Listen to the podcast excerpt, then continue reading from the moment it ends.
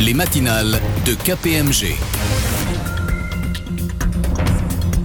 Bonjour à toutes et à tous. Soyez les bienvenus sur les ondes de Radio KPMG. Nous sommes le 1er février 2022. Ravi de vous retrouver comme chaque premier mardi du mois pour nos 20 minutes d'actualité comptable et financière. Au micro, Laurent Chilet, Hélène Modicom. Bonjour Laurent. Bonjour Hélène, bonjour à tous. La clôture des comptes bat son plein et cette année encore, les défis à relever par les directeurs financiers seront multiples. Oui Hélène, car le contexte reste volatile et incertain. Qualité de l'information financière et extra-financière, nouvelles attentes sur le climat et plus largement dans le domaine de l'ESG, impôt minimum mondial, robustesse du contrôle interne, cybersécurité, etc. En 2022, les directions financières auront donc fort à faire. Et c'est pourquoi nous avons choisi de consacrer notre dossier du mois aux priorités 2022 des directions financières. Pour cela, nous avons convié Jean-Marc Discours, associé KPMG et président de l'Audit Committee Institute France. Et une fois n'est pas coutume, nous aurons le plaisir de mener cette interview tous les deux, Laurent. Mais avant cela, que faut-il retenir dans le reste de l'actualité comptable et financière? La seule chose notable à retenir sont les modalités de tenue des conseils d'administration et des assemblées générales qui vont être adaptées au contexte de la pandémie une fois encore, avec la loi renforçant les outils de gestion de la crise sanitaire et modifiant le Code de la santé publique adopté le 16 janvier dernier. Mais nous reparlerons à la fin de cette émission de ce texte et commençons tout de suite avec le dossier du mois. Le dossier du mois. En ce début d'année, ce qui prédomine encore, c'est l'incertitude, à tel point qu'on pourrait se dire 2022 bis repetita. Pourtant, après deux années de pandémie, même si la sortie de crise reste difficile à prévoir, les campagnes de vaccination et les nouveaux traitements anti-Covid laissent entrevoir des jours meilleurs. Quoi qu'il en soit, les directions financières seront cette année encore sans nul doute très sollicitées afin de leur donner une grille de lecture des principaux points d'intention qui seront examinés en 2022 par les comités d'audit et les conseils d'administration, et aussi quelques pistes sur les actions à mener cette année, nous avons sollicité aujourd'hui Jean-Marc Discours, associé KPMG et président de l'Audit Committee Institute France. L'Audit Committee Institute de KPMG est un forum d'échange actif dédié aux membres de comités d'audit. Bonjour Jean-Marc. Bonjour à tous les deux. Nous vous avions euh, déjà convié l'an passé, à la même époque, pour nous parler des priorités des directions financières. Diriez-vous que ce début d'année 2022 ressemble à 2021 du point de vue d'un directeur financier du moins? Dans une certaine mesure, oui, car nous continuons de vivre dans une période inédite, toujours marquée par la pandémie. En revanche, on observe depuis l'été un retour de l'optimisme le rebond historique hein, de 7% de l'économie française en 2021 en est le signe. Et ce, même si les situations d'un secteur à l'autre sont très contrastées. Après deux années de crise, force est de constater l'importance de la confiance, non seulement pour le bon fonctionnement des marchés financiers, mais aussi pour celui de l'entreprise au travers de ses relations avec ses clients, ses fournisseurs et ses banquiers. Et pour les actionnaires et les parties prenantes, une grande partie de cette confiance repose sur la transparence et la qualité de l'information financière.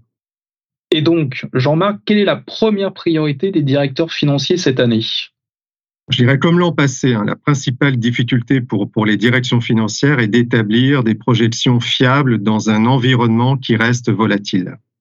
Certes, en 2022, hein, les prévisions devraient être meilleures pour de nombreux acteurs économiques, mais pour certains, elles restent tout de même encore délicates.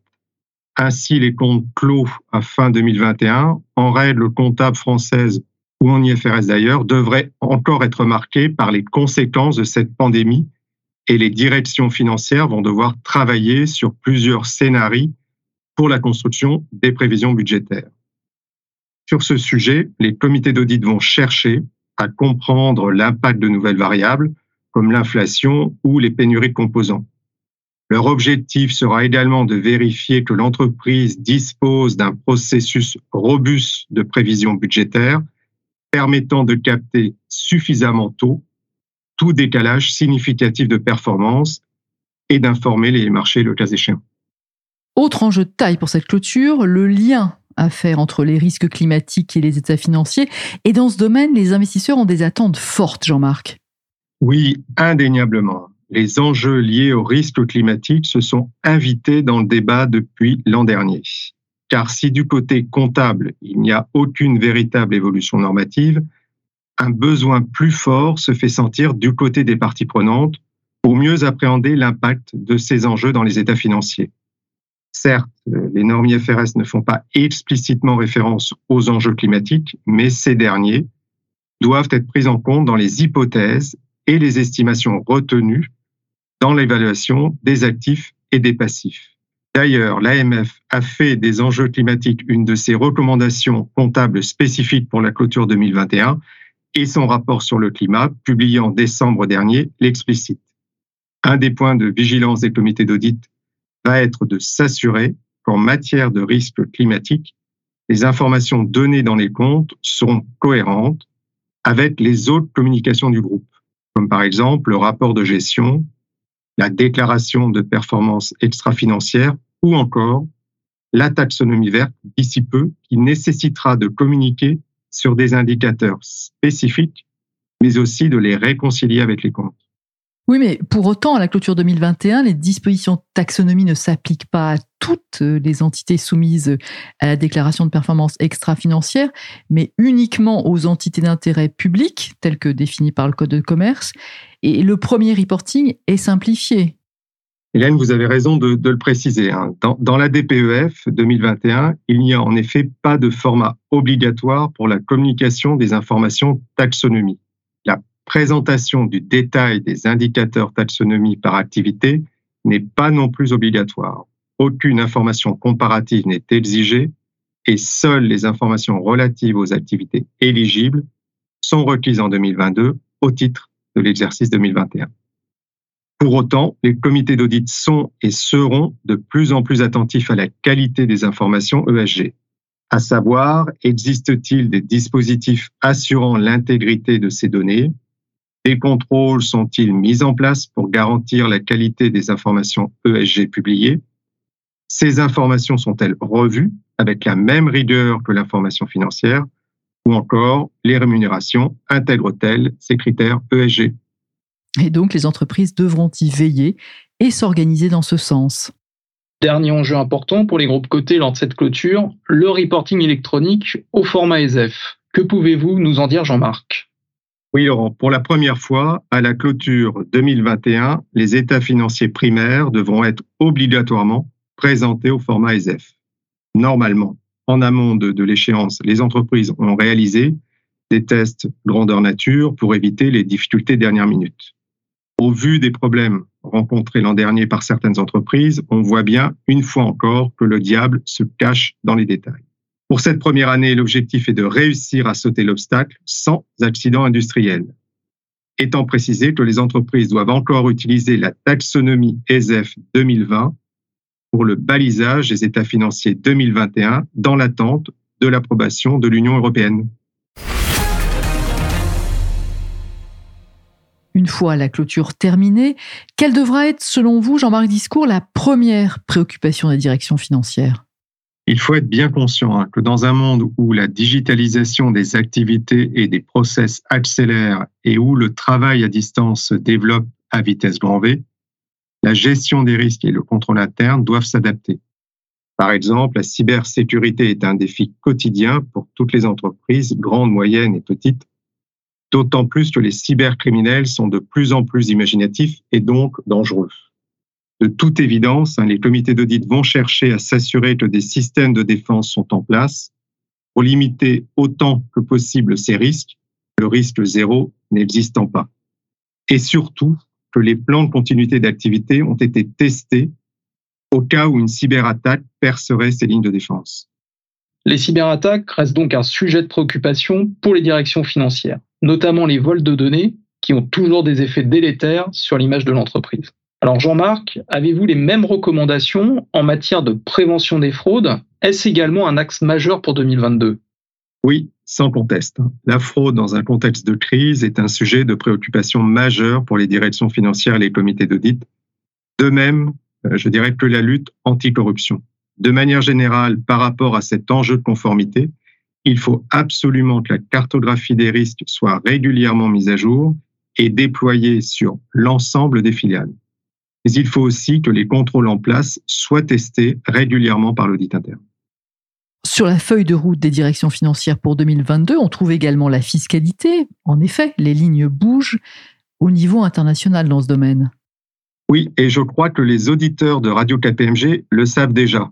Fin décembre, l'OCDE a détaillé les règles qui permettront la mise en place à terme au niveau mondial d'un impôt minimum de 15%. Ce modèle a été transcrit dans une proposition de directive européenne qui, après son adoption, devra être transposée cette année dans l'ordre juridique de chaque État membre pour une entrée en vigueur en 2023. Les directeurs financiers vont devoir rester informés sur le sujet pour en tirer les conséquences le moment venu. De plus, la fiscalité apparaît de plus en plus hein, comme un élément important de l'information extra-financière, les parties prenantes s'attendant à ce que les entreprises conduisent leurs affaires fiscales de manière durable, dans le cadre à la fois d'une bonne gouvernance fiscale et du paiement d'une juste part. La communication sur la politique fiscale, le montant et le lieu de paiement des impôts sont maintenant souvent considérés comme des éléments clés d'une pratique fiscale durable. Le futur CBCR public, qui consisterait en une publication de données fiscales pays par pays, va dans ce sens. Les directions financières et les comités d'audit devront donc y veiller et s'y employer, sans oublier les chantiers liés à la facturation électronique et à la TVA. Nous arrivons presque au terme de cet entretien. Ce sera donc notre dernière question. La grande résilience dont ont fait preuve les directions financières depuis deux ans peut-elle se fissurer? Il faut reconnaître hein, qu'au cours des deux dernières années, les directions financières ont su s'adapter aux circonstances, euh, on peut dire, exceptionnelles et ont fait évoluer leur organisation en un temps record.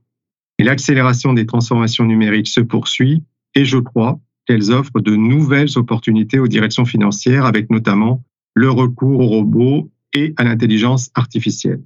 Les comités d'audit peuvent contribuer à cette transformation de la fonction finance en faisant bénéficier les directions financières des bonnes pratiques constatées dans d'autres groupes et en mettant également ce sujet spécifique à l'ordre du jour des réunions du comité en 2022. En conclusion, Jean-Marc Discours, vous diriez? Je dirais que l'analyse ESG est maintenant devenue incontournable pour évaluer la performance globale des entreprises. Et sous l'acronyme ESG, le climat ne doit pas occulter les questions euh, sociales et la gouvernance. En 2022, la thématique ESG est un enjeu stratégique majeur pour les sociétés qui intéressent nombreuses parties prenantes, que ce soit les investisseurs, les salariés, les régulateurs, euh, les ONG. Et ceci requiert de fournir de plus en plus d'informations. Sur ce sujet, les directions financières et les directions RSE seront très sollicitées deux départements qui vont travailler ensemble pour assurer la confiance et la transparence dont les marchés financiers ont besoin. À mon avis, la phase de sensibilisation aux enjeux ESG est derrière nous et les attentes s'orientent maintenant davantage sur la mise en œuvre des plans d'action en matière de transition énergétique. Dans ce domaine, les comités d'audit peuvent être un catalyseur en contribuant notamment à l'examen du processus d'élaboration de l'information extra-financière sur la base de leur expérience en matière d'information financière. Et à ce propos, le projet de nouvelle directive européenne propose que le comité d'audit soit également en charge de la supervision du processus d'élaboration de l'information extra-financière. Affaire à suivre donc, et cela nous donnera l'occasion de vous interviewer dans une prochaine émission. Jean-Marc Discours, un grand merci à vous. Nous retiendrons que la sincérité de l'information financière et extra-financière sera indispensable cette année encore pour préserver la confiance des marchés de toutes les parties prenantes. Mais cela ne sera pas la seule priorité en 2022 pour les directions financières. Sur leur feuille de route figure également la nécessaire adaptation du contrôle interne dans un contexte de transformation de la fonction finance.